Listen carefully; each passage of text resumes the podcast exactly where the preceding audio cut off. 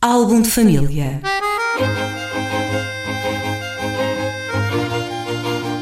A origem e a evolução das famílias e dos seus sobrenomes.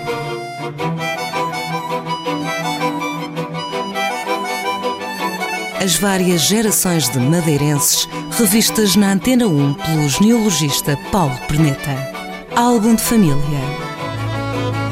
Bem-vindos a mais uma edição de Álbum de Família aqui na Antena 1 com Paulo Perneta, investigador, genealogista. Vem falar-nos sobre os apelidos dos madeirenses aqui à rádio. Paulo Perneta, da semana passada tinha ficado um pedido de um ouvinte relativamente a um sobrenome.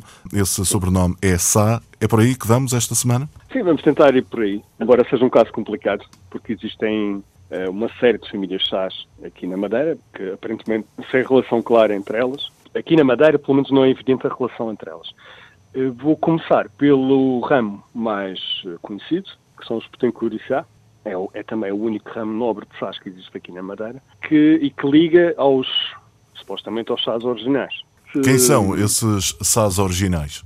Os Sás originais são, bem, o... A mulher do, do Zarco tinha Sá no apelido. É daí o ponto de partida para os Sás aqui na Madeira? Não, a mulher do Zarco não tinha Sá no apelido a mulher do Zarco era capitão Constança Rodrigues e só Constança Rodrigues está documentado. Julgo que foi o, foi o Gaspar Frutuoso, foi o Noronha. Um deles veio com essa história dela ser Almeida Chá, coisa que não faz sentido nenhum, nem está documentado em nada nenhum, e nunca a descendência deles usou esses sobrenomes. Portanto, eu descartava completamente. E outra coisa alucinada que também se diz, que é que a mulher do Zarco era sobrinha, era do, do Chiarra Colonna, eh, de um Papa de um Papa uh, da época, que era dessa família Chiarra Colonna. Ora, isso não faz sentido absolutamente nenhum. Eu, por muito apreço que tenha pela capitã Constança Rodrigues, era uma pessoa uh, rústica, tal como o próprio Zarco uh, era, era um, um, um fidalgo, primeiro, um fidalgo, era, ele era cavaleiro, não, não chegava a ser fidalgo, portanto era uma pessoa que vinha, era de primeira geração. Os filhos deles já foram fidalgos, deles já foram Sim. fidalgos. Agora, esses dois Uh, não, olha, esse, esse Sá é, parece-me completamente apócrifo e sem relação nenhuma com qualquer família Sá, que são muitas que existem aqui na Madeira. Desde logo, Guilmar de Sá, que é essa sim, mulher de, de um bastante conhecido aqui, de um, de um fidalgo, o Gaspar de Petencourt, que foi o primeiro morgado da Água de Mel, do morgadinho da Água de Mel, que ainda está para lá o casarão abandonado, uh, só, só com as paredes. Em São Roque, bem entendido? Na Penteada. Na Penteada, é. sim tem assim, umas escadinhas ali à frente do mercado da Penteada e lá no alto, aí era a sede do morgadio da Água de Mel. Portanto, este, esta é uma, de, uma das linhas de Sás, que depois deu os Petencourt e Sás, eh, que por vezes até usaram um nome sozinho, o, o Sá, e que foi um, talvez um dos casos em que se mais usou o Sá aqui na Madeira, embora não existam muitos, muitos descendentes eh, com este nome. E quais foram as portas de entrada dos restantes Sás para lá dessa que acabaste de enunciar? Um outro que deu imenso chás, que é o do caniço, sendo uh, um, um, outro ramo, sendo um Francisco Anos de Sá, que aparece no caniço no início do século XVI, portanto ele terá casado cerca de 1547, em Santo Antão, que é o lado do caniço que fica do para o lado do Funchal, pertencia à capitania do Funchal, e deste Francisco Anos de Sá, que era alfaiate, nasce uma uh, Maria de Sá, nasceram outros filhos, mas nasceu uma Maria de Sá em particular, também, que casou com Jerónimo de Souza, que veio da Ribeira Grande, Nossa Senhora da Estrela.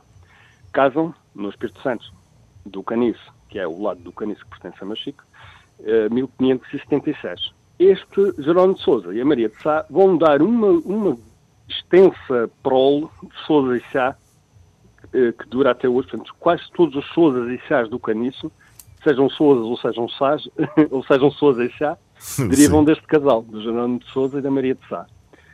Uh, um, outro, um outro ponto de entrada é Sá Fernandes. Este, este, é um ponto de entrada muito mais recente, aqui na Madeira, uh, mas que é uma família conhecida no Funchal, neste momento, o, este Sá Fernandes, que advém de um casamento de um João da Fonseca e Sá, que é de Vila Real Santo António, descendente de uma família antiga, do, de toda aquela colonização que houve no Algarve após o terremoto, portanto, Vila Real de Santo António, que foi uh, destruída, e uma parte de Julqueira Castro Marim. Uh, portanto, é uma família que está ligada à história do, bastante ligada à história do Algarve. Uma outra linha que deu o chás de Câmara de Lobos, são os Lopes de Sá, derivam de um, um Diogo Lopes de Sá, chamado Alforra, casa com uma Helena Brás de Faria, caseira das Freiras de Cabar de Lobos, portanto devia ser gente da zona da Caldeira, que eram delas, tinham muitos, muitos terrenos. Casa com esta Helena Brás de Faria, da, daquela família Faria, que nós já falamos noutros programas, eh, e dá uma extensa prole de Sás ali na, na zona de Câmara de Lobos. Curiosamente, curiosamente, esta linha de Sás, que não tem nada a ver com a outra que nós falamos do Caniço, uh, acaba por casar com um Sousa também e dá uma outra linha de Sousa Chá, exatamente com o mesmo nome e na mesma zona, porque é gente Sim. que vai para o lado de São Gonçalo e que não tem nada a ver com a outra de, que vem do lado do Caniço. E depois acabam por juntar todos ali em São Gonçalo com origens completamente diferentes. Muito bem, Paulo Perneta, ficamos então para esta semana assim conversados. Até para a semana. Até para a semana. Álbum de família.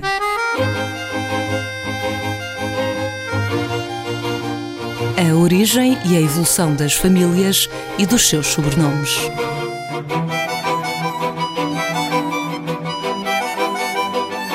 As várias gerações de madeirenses revistas na Antena 1, quarta-feira, pelo genealogista Paulo Perneta.